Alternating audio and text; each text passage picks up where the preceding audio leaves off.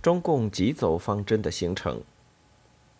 从上述过程中，我们可以清楚地注意到，沈阳军管会及市政府对美国驻沈阳领事馆的态度，在十一月上旬和中旬确有明显不同。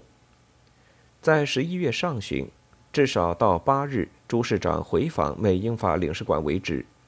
沈阳市政府所表现出来的希望保持和发展与美国人在经济技术和文化交流方面的合作态度。至少在形式上还是较为积极的，而在此之后，这种情况有了明显变化。这种变化在今天或者很容易找到某种答案，因为有资料表明，朱市长八日回访的某些说法，次日就受到了中共东北局的批评。东北局并为此就接待外国人的问题做出了极为严格的规定。此后，沈阳当局对各国领事馆的态度自然与前不同。变得极为谨慎，但值得注意的是，即使在这种情况下，在十一月十五日军管会宣布没收一切电台之前，沈阳市政府仍旧以官方形式接待了领事馆的官员，并回答了他们提出的一些问题。而十五日递交给华德的关于送交电台问题的第二号公函，也仍旧继续承认其官方身份，称其为总领事。这也就是说，没收电台的行动看起来最初似乎并不包含着后来的一系列根本否认华德等人官方身份并限制其人身自由的计划在内。那么，事情为什么会发展到后来那种地步呢？这当然不简单是因华德拒绝主动交出电台所致，而是另有背景。这里首先应当提到的是当时苏联驻东北外交人员的态度。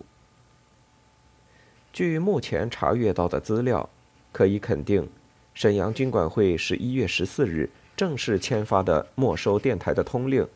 主要还并不是一个针对美国等国驻沈阳领事馆而采取的外交行动。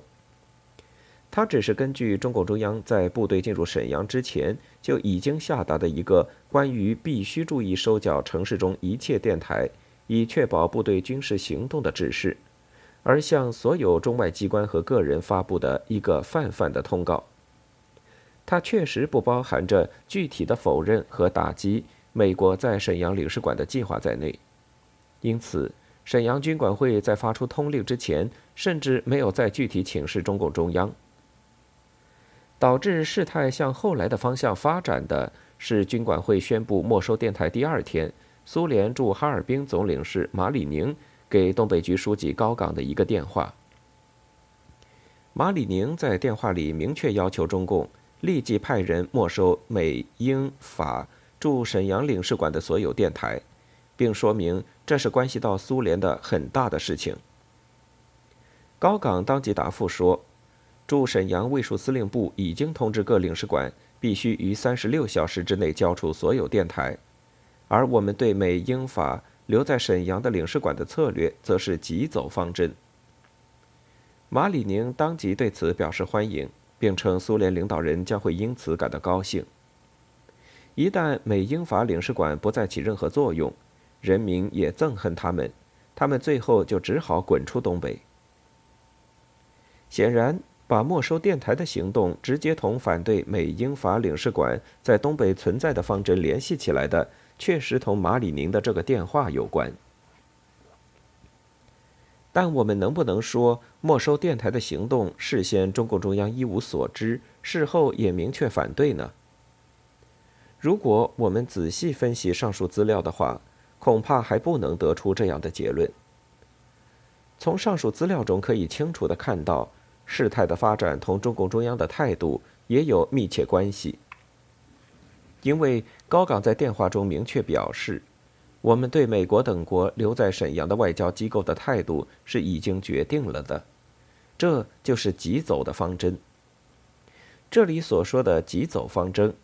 事实上还在沈阳当局决定没收当地所有电台之前，中共中央就已经明确提出来了。那是在十一月十日，中共中央针对东北局提出。对坚持留在沈阳不撤的美国等西方国家领事馆应如何处置的问题，曾发出指示称：美、英、法等国既然不承认我们的政府，我们当然也不承认他们的领事。为此，我们有必要利用目前的军事管制，达到封锁和孤立美、英等国在沈阳的外交机构的目的，不给他们自由活动的余地。只要坚持这样做，相持日久，他们自然会被迫撤走。不难看出，正是苏联方面这时的态度，使得这次没收电台的行动迅速同中共中央内定的挤走美国等国在沈阳外交机构的外交行动联系了起来。十七日，毛泽东复电中一句：“同意你索取挤走沈阳美英法领事馆的方针。”为沈阳军管会把没收美国领事馆电台的行动升格为封锁和孤立美国在沈阳外交人员的行动，正式开了绿灯。只是如何具体实施这种封锁和孤立，还颇费了一些周折。沈阳军管会在发出没收电台通令时，完全没有估计到可能引起外交纠纷，因此，当美国总领事华德表示拒绝主动交出电台之后，由于不了解卫戍部队是否有权进入外国领事馆强制执行，他们迟迟未能采取行动，以致出现了上文所提到的情况。在十一月十六日晚十时三十六小时期限过后，没收行动竟又拖延了三天半之久。对此，毛泽东自然颇不满意。由周恩来起草的中共中央的指示电明确提出，既然美国旧领事故意违抗命令，就应派队入室检查，并将电台带走。凡住在该旧领事馆的人员，因其蔑视中国人民政府限期交出电台的命令，将禁止其与外界自由往来。如有需要，需经市政府特许，方准外出。得准其外出后，应有武装随行保护。你们如此办理，可达到我们内定之急走英、美、法等国领事的方针。而形式上，则以双方无正式外交关系，并实行军事管制。首先给美国旧领事以限制，使其知难而退。接中央来电之后，东北局当晚即召开会议，确定要取电台，要断绝交通来往人、电灯、电话断。美法同时动作，英法美侨民也同时动作，使之闭塞。明日下午一时动作，情愿挑大粪。即万一形成僵局，造成不好影响，会议决定革命革大了，无办法，非学不可。准备碰钉子，力争不碰。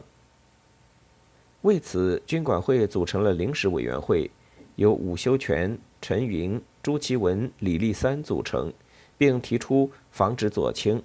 保护生命、衣食住。禁止人身侮辱，立场执行者不说话、不拿物、不受物，否则纪律处理。具体工作手续：一、取电台、发电机；二、写一通知，命令断绝出入，均列入；三、准备收条；四、别无损失，签字，准备对方不签；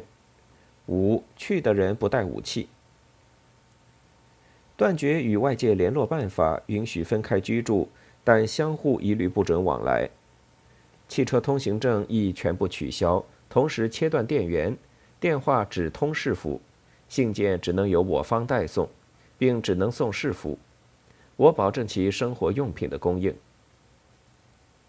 下午一时通知下达，军管会随后采取了没收行动，当场没收七百瓦收发报机七部及发射电台一部。与此同时，军管会不仅将美、英、法领事馆的人员统统软禁起来，而且还全面切断了领事馆的电灯、电话和自来水供应。这回又是在毛泽东出面干预下，情况才多少有了改观。尽管已经开始的对美、英、法三国在沈阳的领事馆人员的软禁和断电等，一时难以立即改变，但沈阳方面的中共领导人毕竟已经注意到。必须区别对待英法人员，而以主要力量对付美国人了。